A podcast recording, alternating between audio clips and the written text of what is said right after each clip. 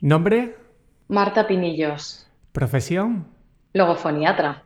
¿Tu lugar favorito? Santiago de Compostela. ¿Tu canción preferida? Pues me pones en un aprieto porque tengo dos y te las voy a decir. Viva la vida y Hold My Hand. ¿Tu mejor hábito? Constancia. Una cosa que estás aprendiendo. A gestionar las emociones y a tener más equilibrio. ¿Un libro que recomiendes? Pues también aquí tengo dos, si me lo permites. Pues mira, tengo Invicto de Marcos Vázquez y ¿Quién soy? de Félix Torán. Maravilloso. ¿Una frase que te inspire o te defina? Pues vuelvo a tener dos. Mira, la primera es que en la vida triunfa el que persevera, se esmera y persiste. Y que la gente nunca quiere ser parte del proceso, pero quiere ser parte del resultado.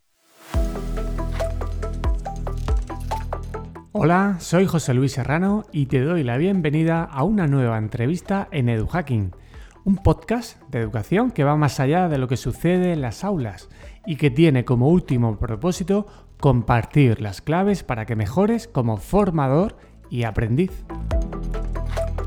En este episodio podrás aprender con Marta Pinillos, logofoniatra y formadora experta en voz. Nuestra invitada cuenta con más de 20 años de experiencia enseñando a CEOs, ejecutivos, directivos, políticos o docentes como el que te habla. Ha impartido más de 450 cursos. Uno de ellos se titula Técnicas de comunicación y modulación de la voz y se celebrará en los próximos días. Si te interesa, tienes más información en las notas del episodio. Como decía, estuve trabajando con Marta hace tres años y fue una experiencia formidable que me permitió ganar seguridad y empezar a pensar en que tal vez un día podría tener mi propio podcast. En la entrevista hablamos de por qué y para qué es importante la voz, las claves para una comunicación efectiva, por qué es importante modular la voz, principales carencias y problemas de las personas en el uso de la voz, también Marta nos enseña cómo entrenar nuestra voz con estrategias prácticas y además nos proporciona los hábitos más eficientes para cuidar nuestra voz. Soy un convencido de que la voz sigue siendo la principal herramienta de comunicación que tenemos. Es gratis y con entrenamiento se puede mejorar con el fin último de conectar con las personas con seguridad. Espero que este episodio te ayude a comprender estas ideas. Y ahora sí, Vamos con Marta Pinillos. Muy buenas, Marta. Bienvenida al podcast de Joaquín. Qué ilusión, tres años después, volver a, coincidir. ¿Qué tal estás? Muy bien, con muchas ganas de hacer este podcast contigo. Bueno, a mí me hace mucha ilusión porque yo siempre digo que algo que me funciona a mí, pues me gusta enseñarlo porque siempre confío en que habrá muchas personas que, que también puedan verse beneficiadas. Vamos a hablar de la voz, de por qué es importante, algunas estrategias para su entrenamiento y también, por supuesto, cómo cuidar. La que yo considero es la herramienta más importante, al menos en mi profesión como profesor, pero estoy seguro que en muchísimas profesiones o incluso en la vida personal. Vamos a empezar viendo cuáles son las claves, así de forma general, y ver cómo la voz está incluida ahí. ¿Cuáles son las claves de una comunicación efectiva? Pues mira, comunicar con impacto es mucho más sencillo de lo que las personas creen. Es una de las mayores carencias que tenemos en este país, que yo voy a muchos sitios y tú sabes que yo trabajo con mucha gente y es lo que más preocupa. Pero si tenemos claro tres, cuatro días fundamentales, te garantizo que comunicar con impacto es súper fácil, porque lo único que quiere un ser humano con otro es comunicarse, es conectar. Entonces, lo primero que tenemos que saber es que si conecto, voy a comunicar. Entonces tengo que aprender a, conectar. El problema es que la gente se cree que nos van a atender porque soy el mejor del mundo, porque tenga algo muy importante que contar. No, no, no, no te van a escuchar por quién eres o por lo que cuentan.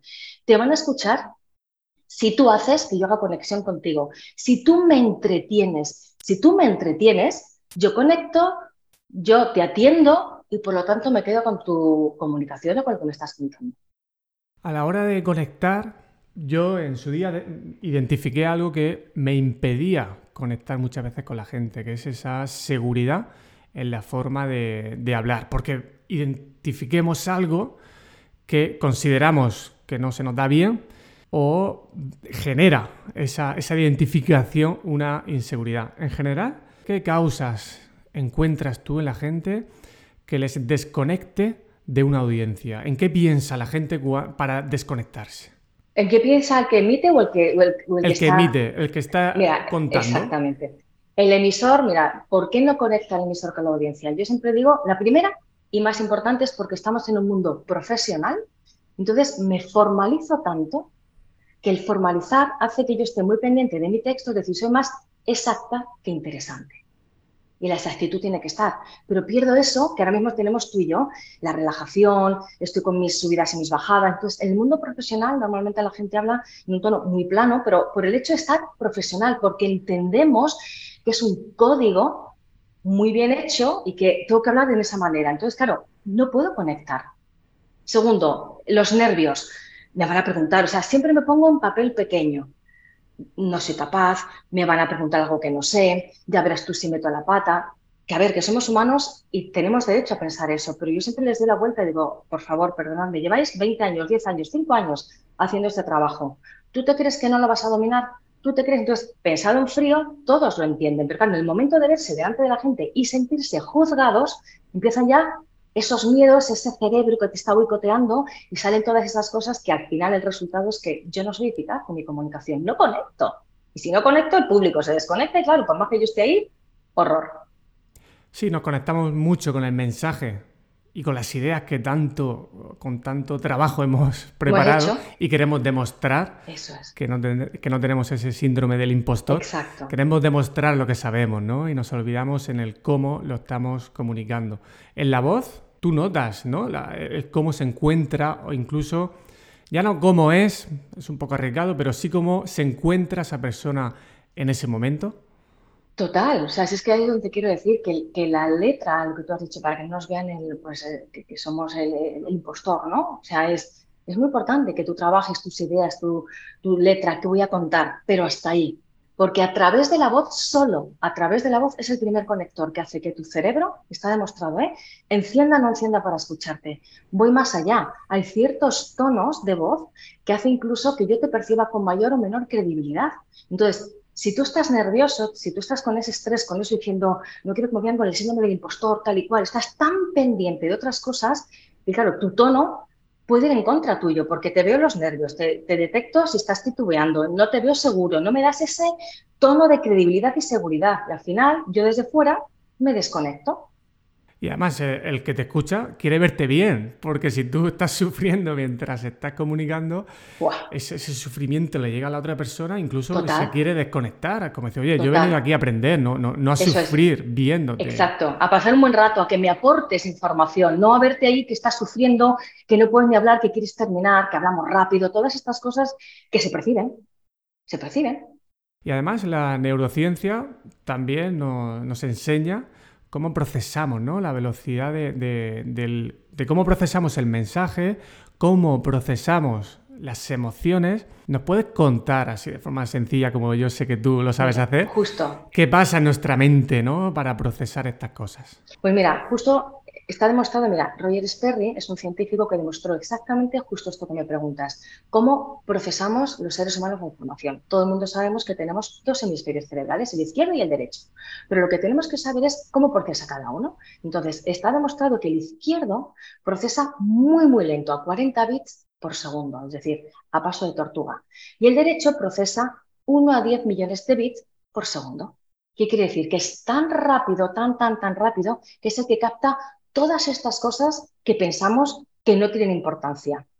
¿Vale? Entonces, cuando uno en un mundo profesional se dedica mucho a la letra, que en realidad es lo importante, el que se pone a trabajar es el izquierdo, pero va tan tan lento que si no estimulo al derecho, no puedo conectar. De hecho, me voy. ¿Vale? Entonces, tenemos que estar constantemente dando estímulos para que el hemisferio derecho esté conectado. Y una de las cosas que más conecta es la voz luego, y la mirada. Otra cosa que te quiero comentar, explicar para que la gente lo entienda. ¿Cuántas veces hemos oído que los primeros siete segundos te la juegas?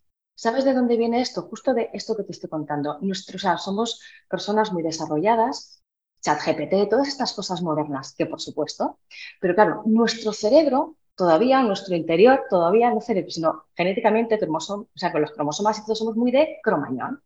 Entonces, nuestro cerebro, en muy poco espacio de tiempo, en casi siete segundos, o sea, tiene delante a una persona y se pone en activo cada vez que una persona está en comunicación con otra, 100.000 millones de neuronas, eh, o sea, como si fuera un escáner para escanear si eres peligroso, qué intención tienes, todas estas cosas, porque en la época del cromañón se me iba la vida en ello. Evidentemente ahora no se me va la vida en ello, pero eso lo traemos de serie. Por eso muchas veces estamos con alguien y sin que haya abierto la boca, tú dices, ay, no me cae bien o no sé, sentimos, es precisamente porque nuestro cerebro derecho está para eso, para protegernos. Me gustas, no me gustas. Entonces, en los primeros siete segundos es cuando tengo que dar el do de pecho. Entonces, fuera nervios, fuera tal, porque si el cerebro derecho no te compra, uy, señores míos, estamos muertos. ¿Entiendes? Esos automatismos al final también los podemos manejar, primero si sabemos que existen, tenemos que conocerlos para saber que primero están ahí y luego ver qué cosas nosotros podemos hacer como comunicadores para luego que esa, eh, esa, comunicación sea más efectiva. Y una de ellas es el modular la, la, voz. ¿Para qué? ¿Para qué podemos modular la voz? Pues mira, eh, también se ha demostrado que la modulación de la voz, mira, vuelvo a decirlo de antes, está todo en la cabeza. Entonces, el cerebro, la música, voy a ponerme en música, ¿vale? La música per se eh, es capaz de cambiar nuestro estado de ánimo, ¿a que sí? Y solo la música es capaz de encender todas las habilidades del cerebro a la vez, pensamiento, raciocinio, yo que sé, memoria, todo. Bueno, pues eso que la música a lo bruto es capaz de hacer en nuestro cerebro, la voz hace lo mismo, porque yo siempre digo, ¿qué es la voz? Pues música.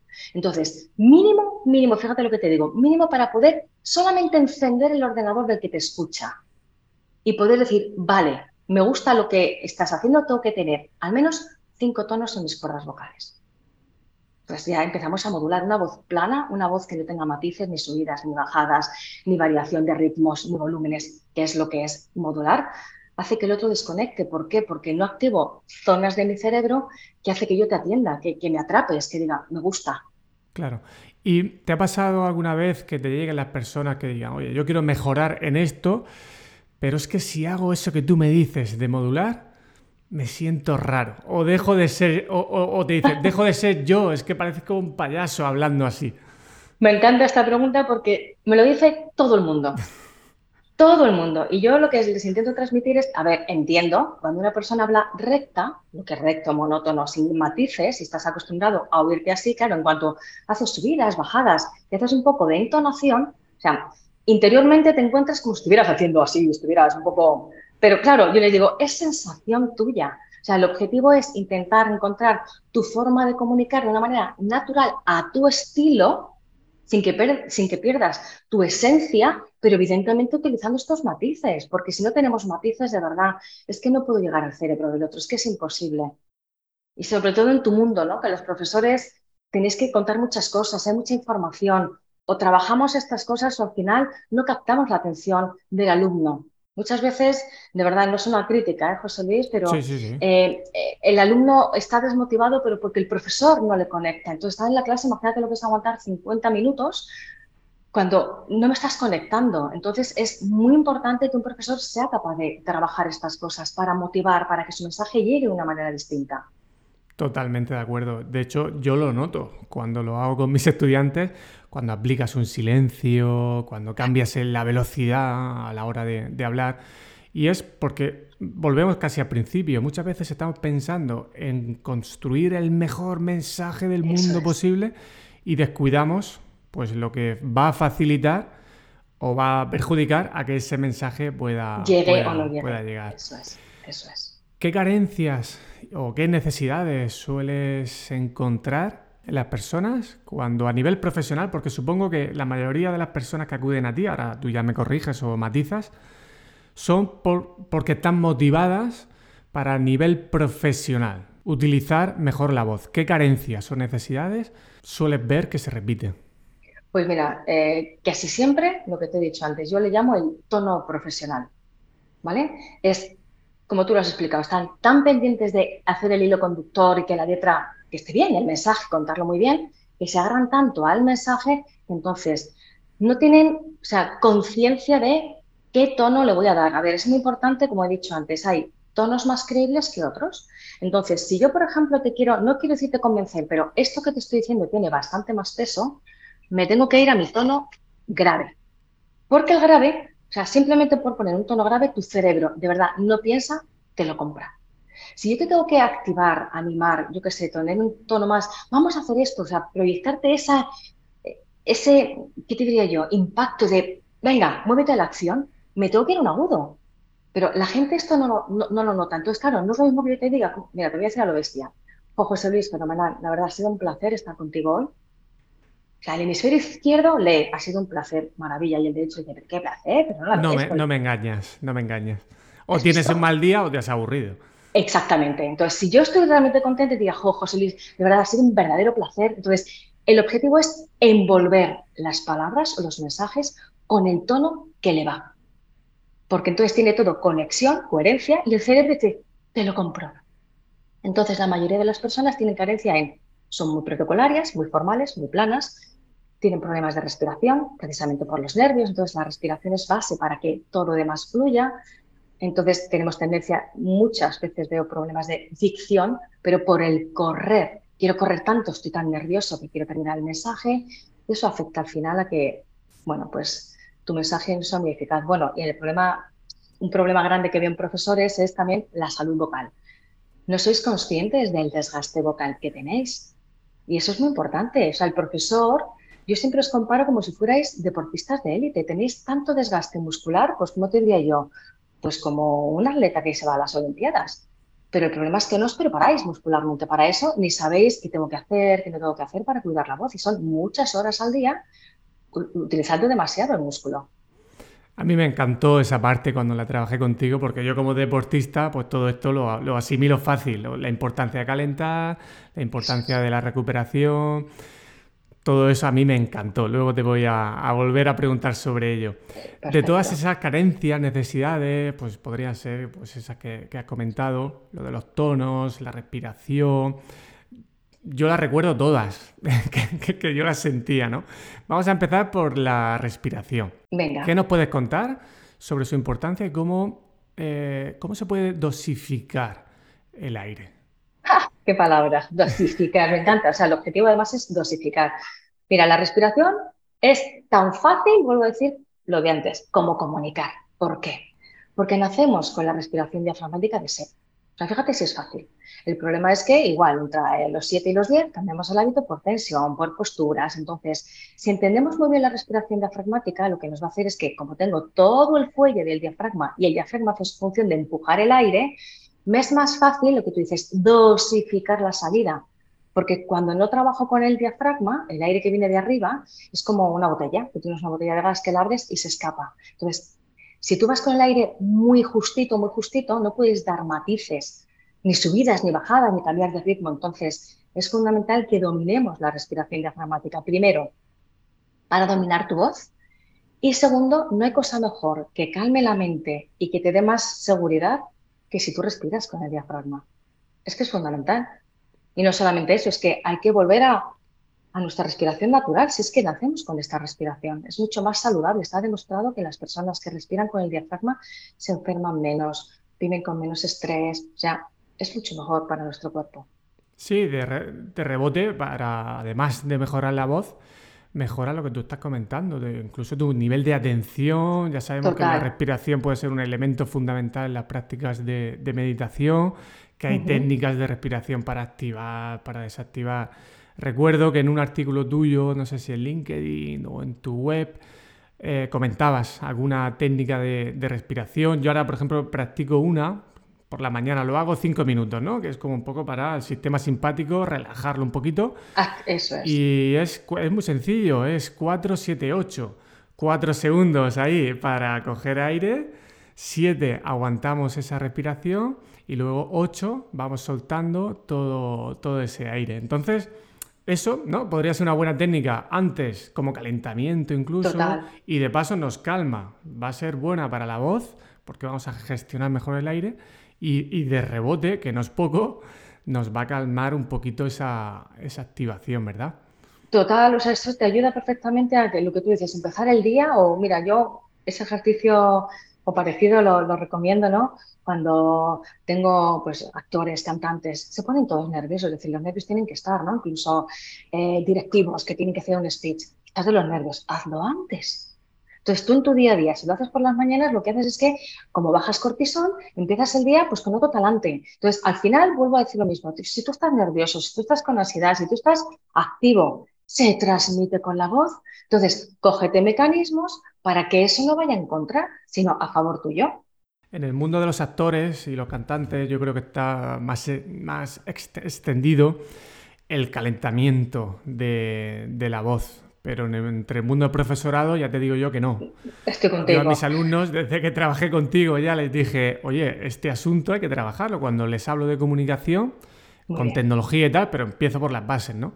Y les hablo de esto, es decir, la voz, porque hay gente que tiene una voz como muy potente y bueno, como que se confían, ¿no? Decir, ah, esto no hace falta cuidarlo porque eh, se me escucha muy bien y yo por la noche no tengo la voz mal. Probablemente los que padecemos algo más físicamente de la voz porque también hacemos ejercicio, lo que sea, porque todavía no manejamos bien la respiración, sí tenemos eh, más eh, foco en hacer este, este tipo de, calentamiento, ¿vale?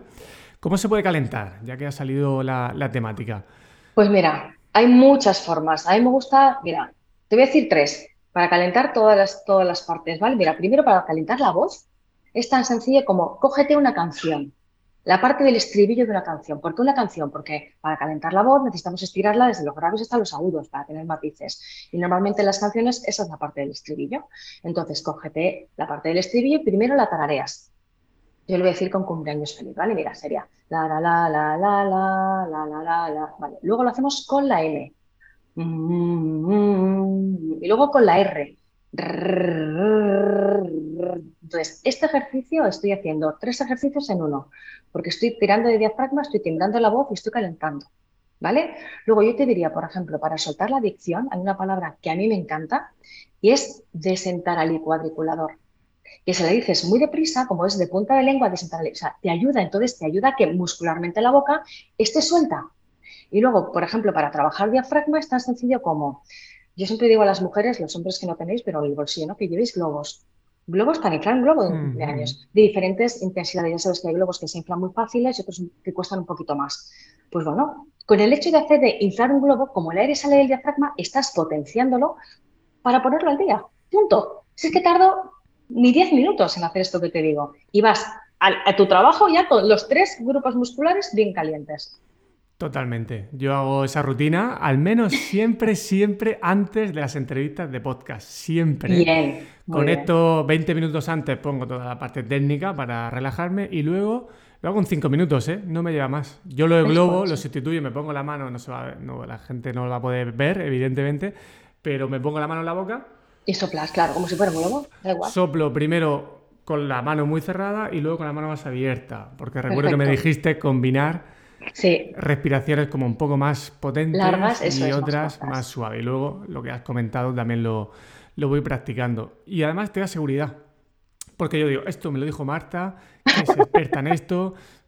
No sé si funciona o no, pero, a mí me da una seguridad, es mi ritual, yo lo hago, y si ella sabe esto y dice que hay que hacerlo, yo lo hago, ¿no? Entonces, como un ritual que me enfoca también a, la entrevista, ¿no? Y yo creo que, que es importante que tengamos rituales en este caso, si los que nos escuchan son docentes, pues para empezar una clase. Es decir, no puede llegar a una clase de cualquier manera. Pues no, también hay que llegar enfocado. Una manera de enfocarse, pues vamos a pensar en esa voz. Has hablado mucho de, los, de, los, tonos, porque era una parte que tú veías siempre fundamental. En mi caso, yo te pasé un vídeo de esos que están todavía por ahí circulando. A veces pienso en borrarlo, pero digo, no, esto hay que dejarlo, esto hay que dejarlo. Sí, ¿sabes por qué lo tienes que dejar? Porque la gente verá tu evolución. Entonces verán que no todo el mundo, porque cuando ya nos ven que estamos ahí, jo, qué bien comunicas, se piensa que nacemos así. Y yo siempre digo que hay gente que nace con buena voz, tú lo has dicho antes, una voz grave, maravillosa, perfecto, pero si no la trabajas, al final te pasa factura. Entonces, que vean tu evolución y eso es maravilloso. Sí, acogerse a esto de, oye, si no evolucionaste desde hace 10 años, pues tampoco buena señal. Entonces, bueno, lo que tenemos espacio de evolución, pues eso que, nos llevamos. La voz de Jordi Cruz, no todo el mundo la, puede tener. La tiene, claro, es así. Eh, vamos a hablar un poco del ritmo y la, y la velocidad. Porque yo creo que aquí a veces hay mucho mito. No es que hablar rápido es mejor. Y otros que no, que prefieren hablar así más despacio. ¿Qué hay de verdad o qué hay de mito en cada cuestión y o cómo combinar ambos tipos? Yo te digo, a ver, en el ritmo eh, está demostrado que hay unos ritmos, unos valores de ritmo muy importantes que tenemos que saber y son hablar entre 150 y 180 palabras por minuto, ¿vale? O sea, eso sería el variable.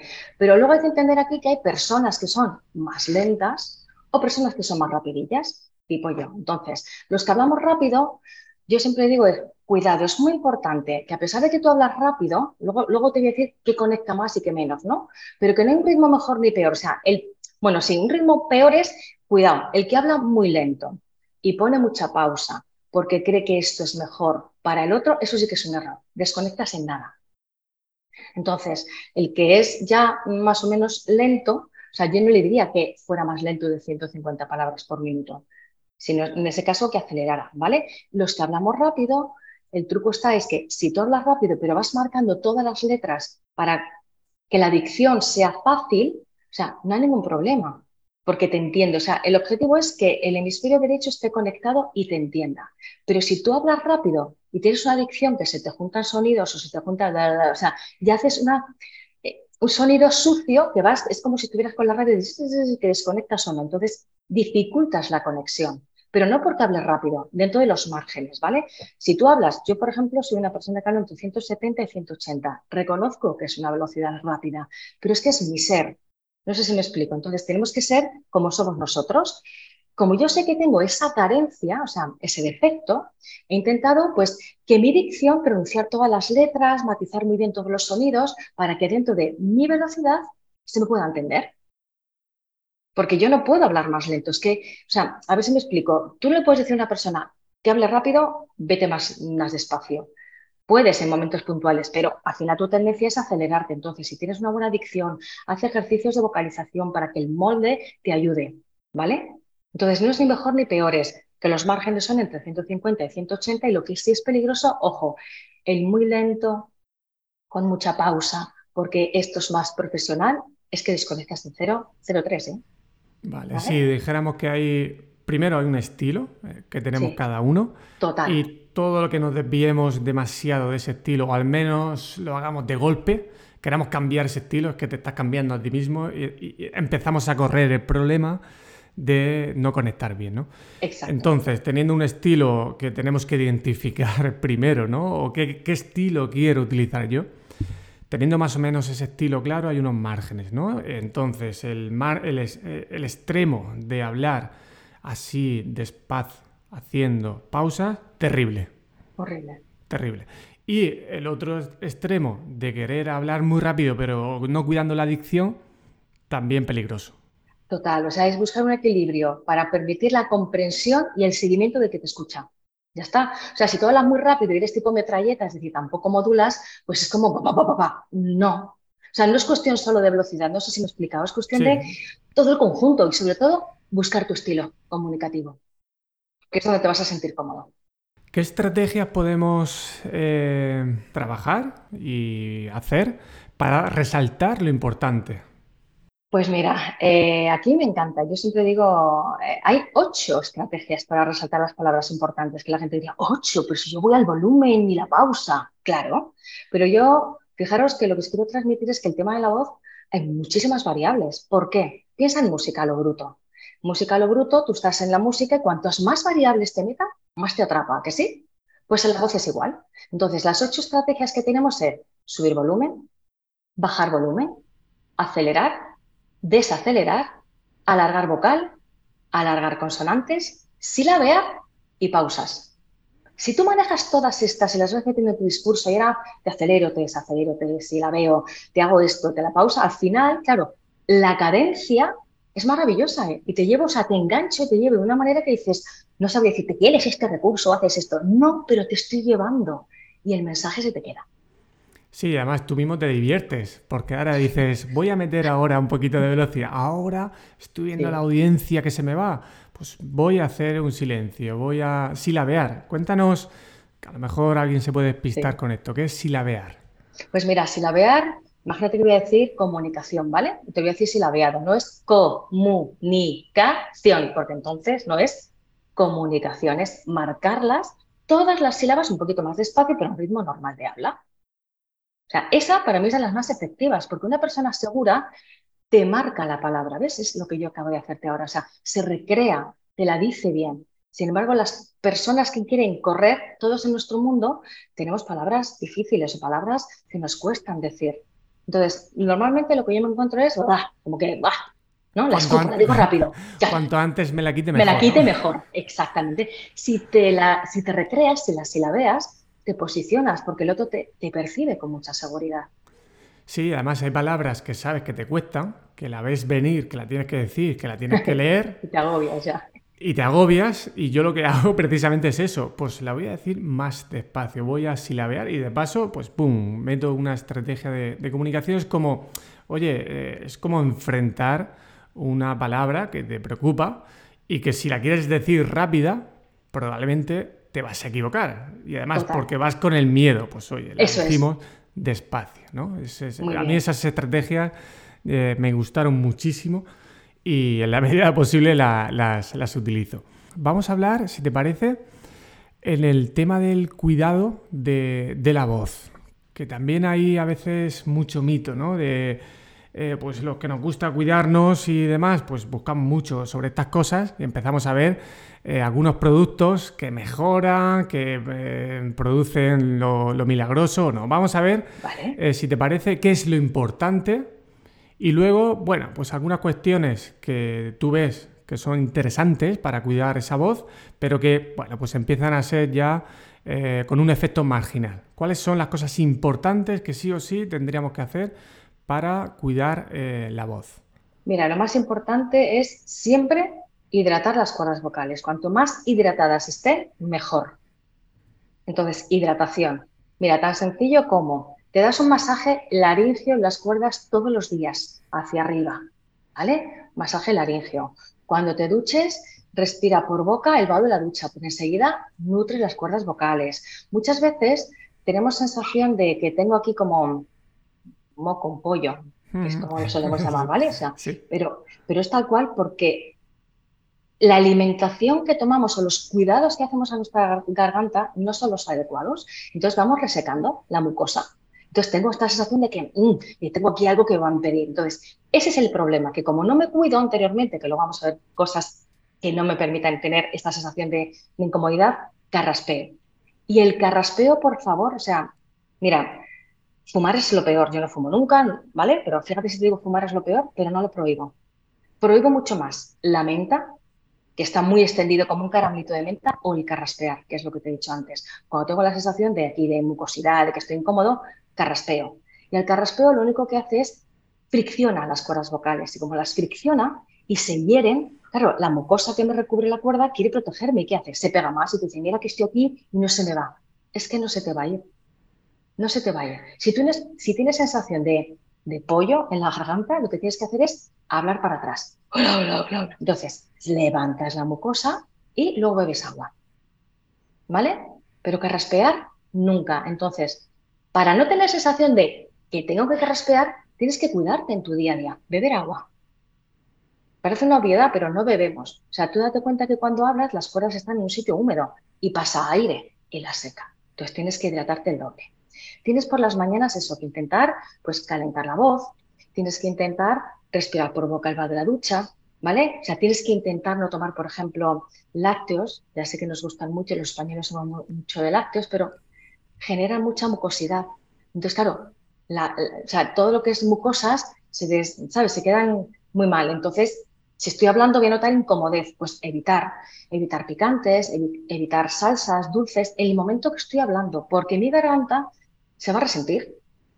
Sí, que si te gusta mucho ese tipo de alimentos, al menos no los metas antes de una intervención Que puede ser larga o que tú consideras que es importante para ti, ¿no? Eso es. Es como los deportistas. Los deportistas antes de jugar toman ciertos alimentos que les va a ayudar a que rindan mejor. Pues si vas a hablar, no utilices esas cosas, porque tu garganta va a estar peor, entonces vas a estar con el rastreo y peor, y te metes en un follón que no terminas nunca. Yo hay, yo hay, una cosa que he trabajado en los últimos tiempos y me ha mejorado. Es difícil, ¿no? Saber la causa, el efecto de las cosas, ¿no? Pero tengo la percepción de que me ha mejorado mucho el tema de los catarros y es respirar por la nariz, el máximo tiempo posible. Cuando hablamos es muy difícil coger el aire, por, la, nariz. Es, más fácil por la boca porque es más rápido, pero estoy contigo, la nariz está justo para filtrar y calentar. Correcto. ayuda. Entonces, claro, si pasamos mucho tiempo hablando y luego eh, yo me di cuenta que trabajando a veces tenía la boca abierta. Entonces ahí, ahí, la boca no hace nada abierta. Y lo decía, hoy tengo la, voz y hoy no he hablado. Y reseca además a lo mejor. Claro, los aires acondicionados. Y dices, tú, si es que no he hablado hoy, ¿qué, qué, qué, ha pasado? Entonces me di cuenta y a veces dormía también con la boca abierta, me puse un espadradrapo y para, para, trabajar eso, oye, me funcionó un par de noches. Y, y, es una cosa que, recomiendo para, para, corregir. Primero que, que las personas se observen si respiran por la boca o no. Por la boca, o sea, mucho más por la boca que por la nariz, estoy de acuerdo contigo. Y si a eso le sumamos deporte, que tenemos que a veces tirar de más de boca, pues es que estamos sumando demasiado tiempo en, boca. Y lo que, lo que muchas personas no saben es que solamente por respirar la boca estamos activando más la parte simpática, la, más, la que se excita más del organismo. Entonces, pues es que hay varios motivos, ¿no? Y uno de ellos es la voz. Total, total. Mira, yo recomendaría, por ejemplo, no sé recomendar pastillas ni nada de eso, pero hay dos cosas naturales que funcionan muy bien. Y yo, por ejemplo, diría una vez al año, los que sois profes, utilizáis mucho la voz, me compraría un complejo vitamínico que es auxina A más E, porque eso fortalece las cuerdas. Vale, un botecito.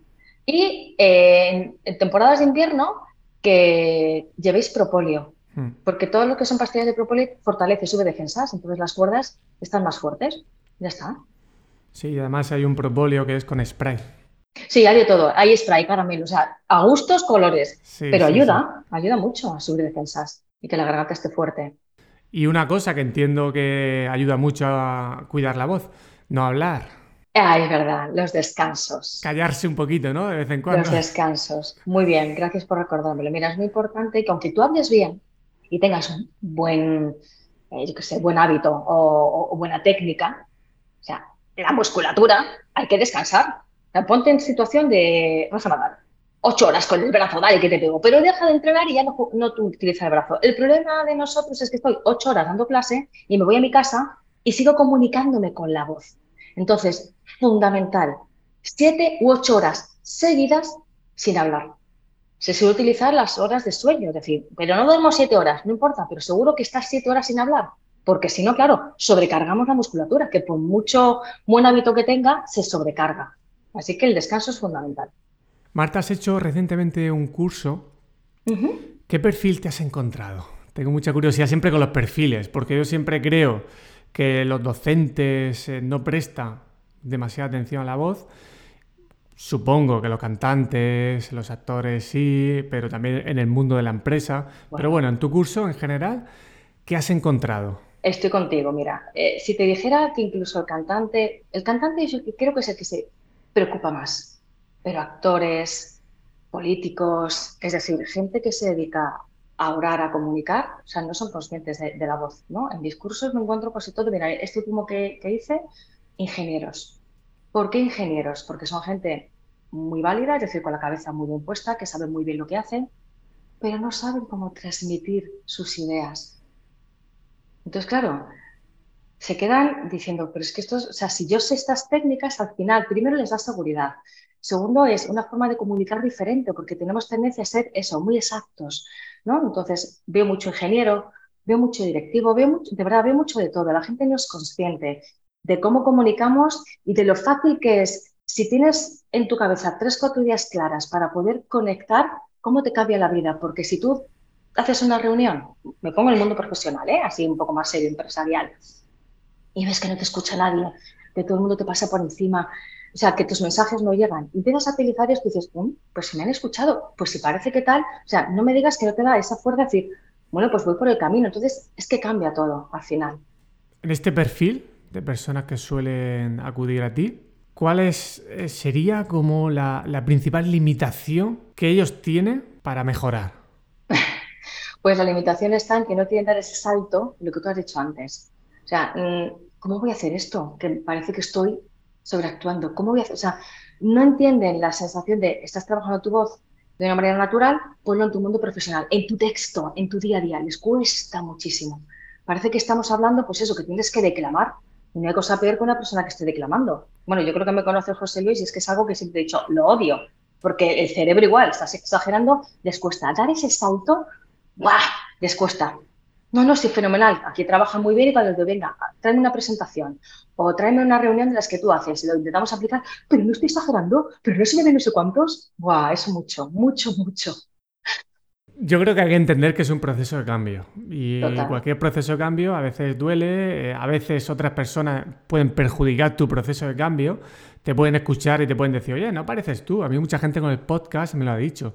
Y cuando me decían eso, yo decía, yo porque ya estaba muy concienciada, ¿no? Pero yo pensaba, bien, si no me están reconociendo es porque hay una cierta evolución, las cosas que yo quería evolucionar y que se ha mejorado, ¿no? Una cosa que me pasaba a mí, yo soy, ya sabes, muy murciano y mi acento murciano. Yo te decía, Marta, es que yo, yo tengo mi acento murciano, yo no voy a cambiar eso.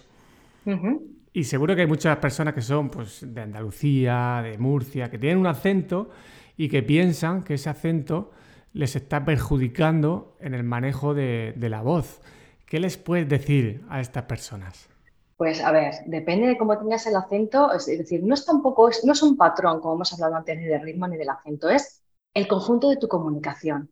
Si tú tienes un acento muy marcado y luego resulta que no modulas, que te comes palabras, que vas rápido, claro, todo el conjunto de tu comunicación hace que el cerebro derecho, o sea, cueste seguirte porque hace un esfuerzo. Entonces te diría, intenta modular, intenta suavizar un poco más eh, el acento, intenta marcar más eh, las consonantes, porque en ese sentido te va a dar más, más claridad en tu mensaje.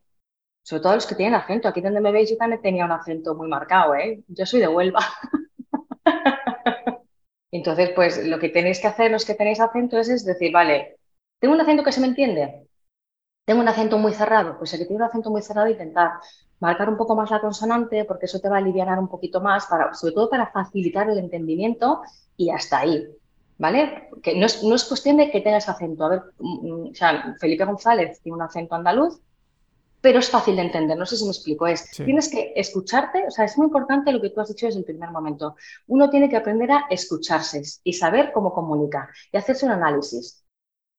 ¿Tengo buena voz? A lo mejor tenéis buena voz, pero dices, ¿en dónde fallo? ¿Soy monótono? ¿Me falla ritmo? ¿Me falla la dicción? Es decir, no se puede ser bueno en todo. Es que todo tu conjunto de todas las variables que tenemos en la voz, cuando las pongamos juntas, hagan un sonido agradable y entendible. Ya está, no hay que buscar la perfección, pero tienes que conocerte. Qué bueno eso. Yo creo que es fundamental primero verse, escucharse, pero luego pedir ayuda también. Es decir, porque muchas veces nos fijamos en un aspecto de la comunicación y dices, a ver, si es que tu problema principal, a ver, tienes ese problema, pero tu problema principal es otro, empieza por el otro. No te obsesiones con algo puntual.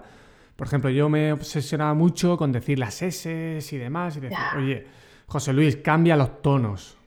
Cambia los tonos primero, empieza por ahí, ¿vale? Entonces yo creo que eso es fundamental, pedir ayuda y que alguien, pues con, conocimiento, te pueda, te pueda ayudar a mejorar y a entrenar, porque esto es una cosa que requiere mucha práctica, ¿no, Marta? No solamente darte cuenta. Total. Exacto, o sea, yo siempre digo, primero es darte cuenta, porque ya partimos de una base, pero esto es entrenarse. Comunicar con eficacia, tener impacto en el otro, solo es cuestión de entrenamiento. Fíjate qué palabra digo, entrenarse. Entonces, el que tenga la habilidad, la fortaleza, la constancia de entrenarse, cambian. O sea, hay personas y lo digo por mí misma, ¿eh? que vienen a verme y se creen que a lo mejor con tres, cuatro clases pues les va a cambiar la vida. A ver, yo te ayudo, yo te doy los mecanismos, te dejo espacio para que entrenes, pero si no entrenas es como, ¿cómo explicarte? Si yo quiero tener pues, un brazo muy grande, me voy al gimnasio, pero luego no lo aplico. Es cuestión de aplicar y de verdad que si se cambia, bueno, yo creo que lo puedes ver en ti mismo, ¿no? O sea, es cuestión de entrenarse, te entrenas y al final forma parte de ti y comunicas mejor. Totalmente, totalmente. Entrenamiento diario y a veces no hace falta estar ni 30 ni 40 minutos, es como muy continuo o hacer cosas que te pongan a prueba, ¿no? Pues para mí este podcast fue como una prueba también de, entrenamiento, ¿no? Bueno, ya que entreno, pues hago un podcast, ¿no? Muy bien, Marta, pregunta difícil para el final. ¿Cuál, eh, en un minuto más o menos, cuál sería el mensaje central que lanzarías a la audiencia de todo lo que hemos comentado en la entrevista? Pues a ver, yo os diría que tenemos eh, la herramienta más potente con la que nacemos, que es la voz, que es la que más conecta y que la que más determina nuestra personalidad en nuestra comunicación. Entonces, em, hay que conocerla más, hay que trabajarla más, que la voz, con muy poco que hagas, es muy agradecida, de verdad. O sea, quiero concienciar a la gente que es el primer conector para que yo te abra la puerta para escuchar o no, depende de tu tono de voz, de cómo tú te manejes. Entonces, tiene mucha importancia. Yo creo que nunca pensamos en la voz, pues porque tú abres la boca y, hablas, y habla lo que salga, pero que si empezamos a cambiar, decir, vale, al final son matices. Y esos matices son los que hacen que yo te crea o no te crea. O esos matices hacen que yo, en un momento dado, te diga, pues me lo has dicho en este tono y a lo mejor no quieres decirme en ese tono, pero no conoces. Entonces, que una cosa tan sencilla con la que nacemos, que es nuestra voz, que si la potenciamos, porque es musculatura, yo lo que quiero hacer ver a la gente, porque la voz es tan intangible, ¿no? La voz.